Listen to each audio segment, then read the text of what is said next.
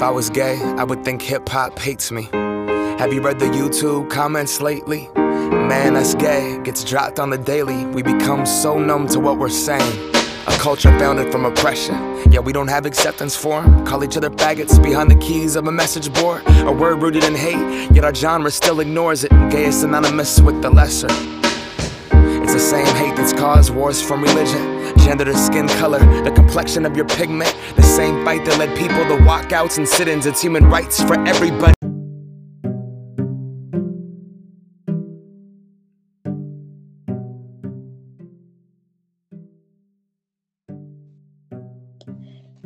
Hola, bienvenidos a otro episodio de nuestro podcast La Tertulia. Soy Maritza Polanco y junto a Virginia García les acompañamos en este episodio. Así que si vas de camino a casa, al trabajo o simplemente estás en casa, ponte cómodo, ponte cómoda con una taza de café, té o un vino o lo que quieras tomar y a comenzar. Guatemala y nuestro gobierno creen en la vida. Nuestro gobierno y Guatemala creen en la familia basada en el matrimonio de hombre y mujer. El tema de hoy gira en torno a los derechos humanos, pero de una población particular, la comunidad LGBTIQ. ¿Y quién no ha oído hablar sobre ellos? En este episodio, junto a mi compañera Virginia García, hablaremos sobre lo que representa pertenecer a esta comunidad y desde la perspectiva de la comunidad, el por qué es necesaria la sensibilización del resto de la población. Adelante, compañera Virginia. ¿Sabían que existen diversas identidades de género y orientaciones sexuales? La orientación sexual hace referencia a la atracción emocional o sexual que una persona siente hacia otra, es decir, si alguien se siente atraído por un hombre, una mujer o por ambos. En la orientación sexual entran categorías como lesbiana, gay, bisexual. Por otra parte, la identidad de género hace referencia a cómo se siente una persona, si hombre o mujer, independientemente del sexo biológico con el que nació. Y aquí entran categorías como transgénero, transexual, intersexual, queer y más. Hablemos un poco de estas denominaciones. LGB son las abreviaturas de lesbianas, gays y bisexuales. Es una abreviatura de uso bastante común. A menudo se le añade la T de transexual o personas trans y se forma LGBT. Podemos encontrarnos también con la abreviatura QQIA añadida, que en inglés quiere decir queer. Designa a toda sexualidad o género no normativo. Questioning, que está cuestionándose su identidad sexual. Intersex, que significa o designa a esas personas nacidas sin un sexo cromosomático que las defina como hombre o mujer, también conocidas vulgarmente como hermafroditas, y alies, que son los aliados y aliadas. Pero, ¿qué significa realmente pertenecer a esta comunidad? Ser lesbiana en este país es una de las cosas más difíciles que, me ha tocado. Eh, tu familia quiere algo de ti, tú no eres eso, esperan mucho y escuchas comentarios feos de, de ellos y de la gente que te rodea, amigos, seres cercanos, y eso te hace daño, te lastima. Y con el paso de los años, pues te vas haciendo fuerte, pero cuando tienes 15, 16 años es, es bien feo, muy, muy traumático en cierta parte. Y la religión, pues te dicen qué hacer y cómo es la religión y lo que debes de hacer, pero, pero obviamente tú no quieres y no, vas a hacerlo, entonces empiezan a, a excluirte de muchas cosas. Creo que faltan muchos derechos los que nos puedan proteger o los que puedan dejar ser más libres de nuestra sexualidad y expresión aquí en Guatemala. Mm, deben mejorar eh, en ese caso. Creo que sí han ido ayudando y aportando las, las asociaciones y se ha visto un cambio porque las personas que, los jóvenes ahorita, pues un poco más libres en, expresar lo que son. Y creo que se ha visto la diferencia en 10 años para, para acá, o en al menos 5 años para, para el día de hoy. Creo que sí se ha podido ver ese cambio, esa aceptación por las personas a, la, a la comunidad LGBTIQ. ¿Por qué es urgente la sensibilización del resto de la población con respecto a la población LGBTIQ? Es debido a la superposición de problemáticas en las que se ve envuelta esta población, como homofobia, transfobia, lesbofobia, clasismo, pobreza, discriminación, violencia como crímenes de odio. Es a esta superposición de problemáticas a lo que la feminista Kimberly Crenshaw bautizó como interseccionalidad. Porque cuando una población se encuentra en esta interseccionalidad, se encuentra aún más vulnerable. Entonces surgen preguntas como, ¿acaso se le resta importancia a la discriminación, a la violencia que dicha población enfrenta a lo largo de su vida? La violencia cometida hacia una mujer lesbiana o mujer u hombre trans o un hombre gay es igual a la que va dirigida hacia una mujer. Pero para quienes están en esta situación de marginalización social, la ayuda, la atención es más urgente. En el caso del Estado guatemalteco, que se funda bajo una ideología conservadora, la cual maneja la mayor parte de la población, Cabe resaltar entonces que en 1985 se aprueba una constitución democrática y a favor de los derechos humanos, que afirma la primacía de la persona humana como sujeto y fin del orden social, reconociendo a la familia como génesis primario y fundamental de los valores espirituales y morales de la sociedad. En ese sentido, se reafirma la idea de que la comunidad LGBTIQ es anormal. Debido a que existe perversión, ninfomanía, histeria, homosexualismo, safismo, onanismo y claramente van en contra de los valores morales de la sociedad guatemalteca, lo cual desde un enfoque jurídico institucional abordado por Lozada son concepciones sociales que se respaldan en el ordenamiento jurídico vigente, pero también en el ejercicio del poder de quienes sustentan el mismo por supuesto, por autoridades que han sido electas por la propia población, no solo para que representen sus intereses, sino que para que respalden políticamente su aprobación moral frente a los crímenes y vejámenes que se cometen en contra de esta comunidad. Razón por la cual el Estado deja al margen las demandas de esta comunidad, porque su conducta es aborrecida y debe ser corregida.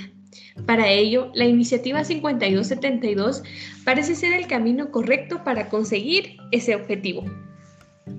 Pero, ¿cómo es que si el Estado tiene como fin último el bien común, existe una iniciativa de ley que principalmente busca criminalizar a mujeres, niñas y a la población LGBTIQ? Hablemos sobre la iniciativa de ley 5272 que protege a la familia. Esta iniciativa fue presentada el 26 de abril del año 2017 la ley plantea en esencia criminalizar a las niñas, mujeres y a la población LGBTIQ por el ejercicio de sus derechos y libertades fundamentales. Así que esta ley establece penas de cárcel de entre 5 a 10 años para las mujeres que decidan interrumpir su, su embarazo voluntariamente. Además, prohíbe la difusión de cualquier información acerca de la diversidad sexual y de género en las escuelas y centros de formación, así como la censura a la discusión de otras formas de sexualidad distintas a la heterosexual y refuta el matrimonio entre personas del mismo sexo. Ya hemos escuchado al inicio al expresidente Jimmy Morales enfatizando su apoyo al matrimonio basado entre hombre y mujer, lo que demuestra el respaldo a dicha iniciativa.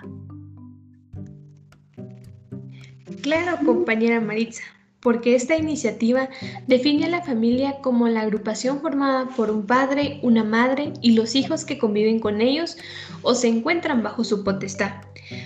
Con esto no existe una exclusión, sino una reafirmación de los principios rectores y filosóficos del Estado guatemalteco. La iniciativa de ley asimismo atribuye a esta comunidad una actitud maliciosa, y que atenta contra la vida y la estabilidad del modelo tradicional de la familia, porque la existencia de grupos minoritarios dentro de la sociedad guatemalteca que proponen corrientes de pensamiento y prácticas incongruentes con la moral cristiana, así como modelos de conducta y convivencia distintos al orden natural del matrimonio y de la familia, representan una amenaza al equilibrio moral de la sociedad guatemalteca y por ende un peligro para la paz y la convivencia armónica de la gran mayoría de los guatemaltecos.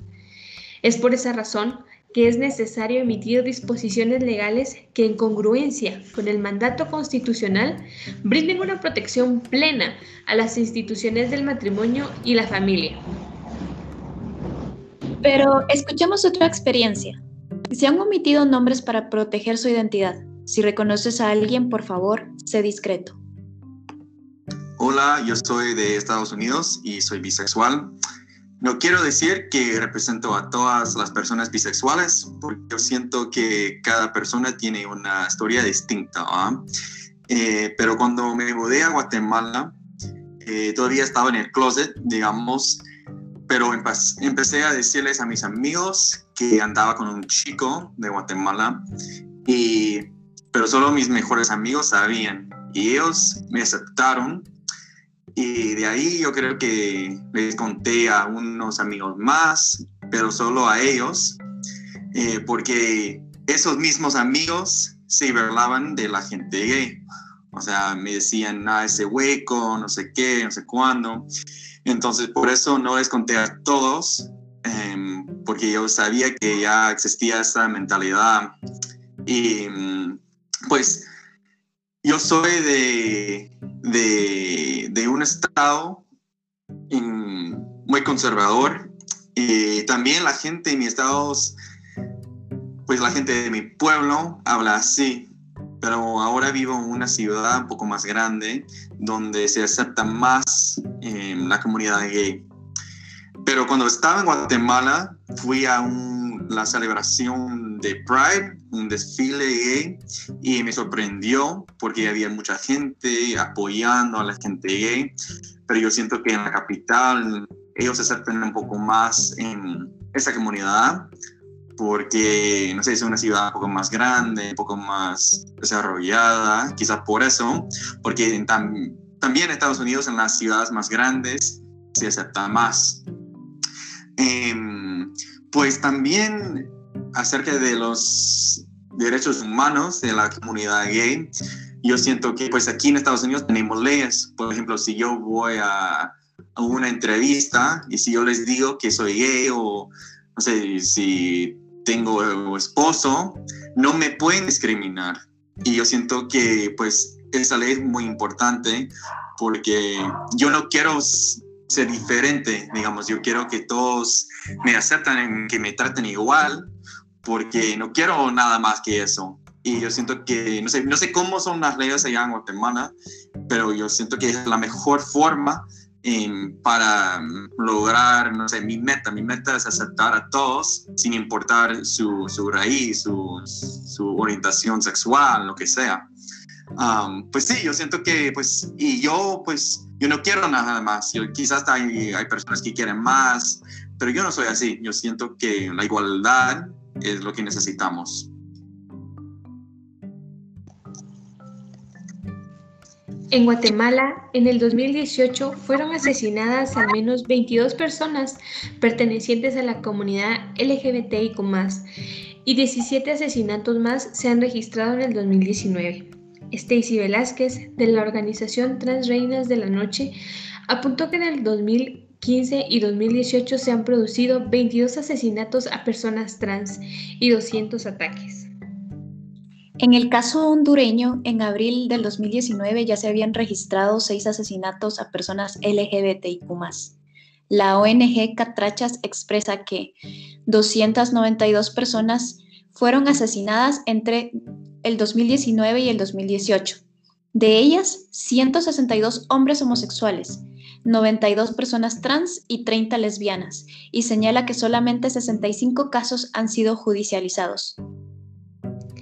En este año se han contabilizado en El Salvador cinco asesinatos de personas pertenecientes a esta comunidad y la directora de la Asociación Solidaria para Impulsar el Desarrollo Humano, explicaban en el 2015 que desde 1996, cuando empezaron a llevar un registro de crímenes de odio hacia la comunidad LGBTIQ, se tiene noticia de 500 casos que no han quedado resueltos por las autoridades competentes. Los datos anteriores reflejan la urgencia de la protección a las minorías sexuales por parte del Estado guatemalteco. Por otra parte, Jodie Butler, una de las grandes teóricas de la teoría feminista queer, explica que el sexo es aquello que nos define como hombres o mujeres, pero que esta es una construcción social, que ser hombre o mujer no se determina al momento de nacer, sino que nos han enseñado a ser así, que hemos aprendido a ser hombres y mujeres, en un contexto cultural y educativo bajo la norma de la heterosexualidad y que todo aquello que salga de esa norma está excluido. Ella propone deconstruir el género, así como se ha construido a lo largo de los años la norma como el azul es para los hombres, los hombres no lloran, el rosa es para las mujeres, las mujeres deben de usar vestido, entre otras cosas. ¿Es posible que por esta heteronormatividad se justifique la violencia a lo desconocido? En ese sentido, compañera Maritza, vale la pena preguntarse, ¿qué cambios legales o constitucionales deben hacerse para garantizar la protección de los derechos humanos de estas minorías sexuales? ¿O cree usted que esta comunidad debe ser tratada igual que los demás? Porque, ojo, todos somos humanos. ¿O qué piensan ustedes al respecto? Les dejamos a nuestros oyentes las respuestas. Gracias por acompañarnos en este episodio. Síganos en las redes sociales en donde te presentamos un episodio cada semana, tratando de acercarles a la realidad de la sociedad guatemalteca desde varias perspectivas. Hasta pronto.